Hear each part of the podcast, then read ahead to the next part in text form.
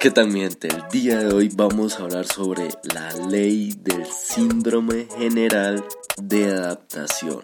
Así que vamos allá. Método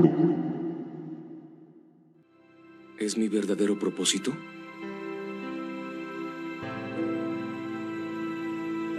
Sé lo que soy. Soy un luchador.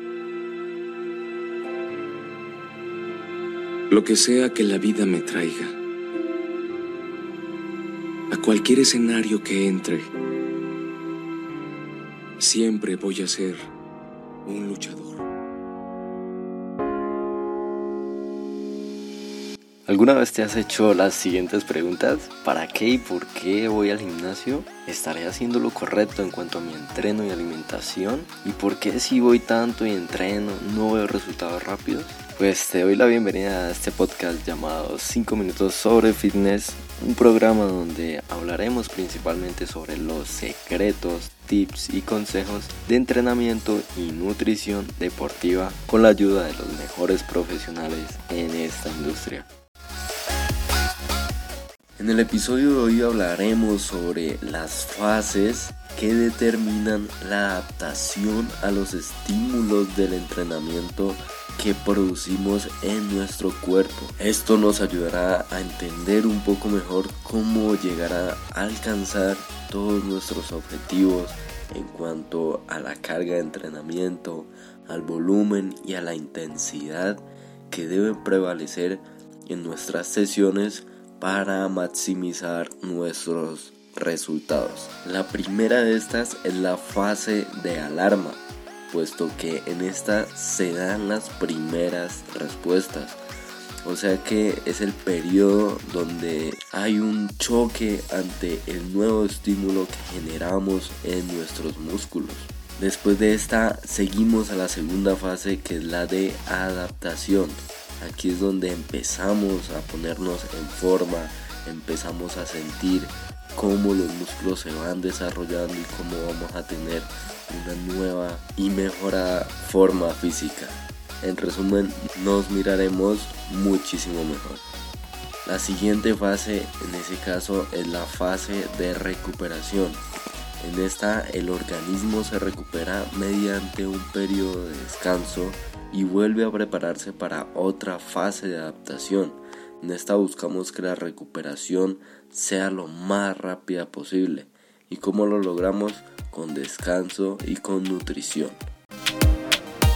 Y justo después de estas tres fases, seguimos con la última, que es la fase de la supercompensación, puesto que al iniciar la siguiente fase de adaptación, el organismo se encuentra en un nivel de forma superior al inicial. Esto es debido a que ya han hecho efecto los primeros signos y modificaciones del entrenamiento, pudiendo así aumentar el nivel de los estímulos y por lo tanto el nivel de forma a alcanzar, o sea, nuestros objetivos. Por lo tanto, cuando estamos hablando de un incremento progresivo de cargas de entrenamiento de forma gradual o en forma cíclica, Debemos evitar un estancamiento en la mejora de nuestro rendimiento para que las características de los estímulos que brindemos a los músculos puedan variar. Y estas variaciones simplemente las vamos a lograr para que nuestras fases que les acabo de comentar de adaptación mejoren nuestro rendimiento. Por ello es recomendable que para obtener esta variación en nuestros estímulos aumentemos el volumen de la carga, aumentemos la intensidad, aumentemos la frecuencia de los entrenamientos, disminuyamos los periodos de recuperación entre series y cambiemos los ejercicios.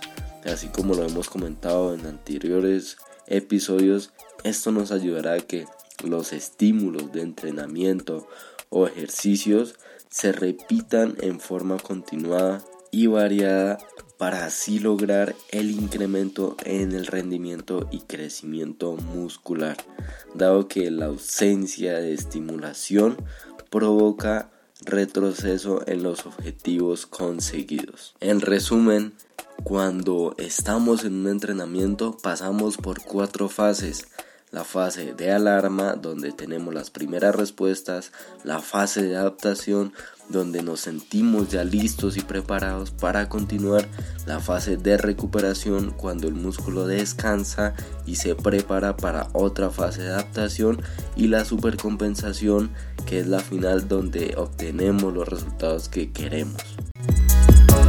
Nombre es Juan Burbano y los espero en las siguientes sesiones para llevar al límite vuestro entendimiento y vuestros resultados.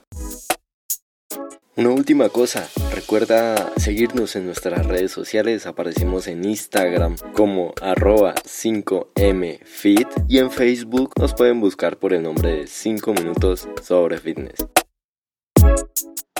Método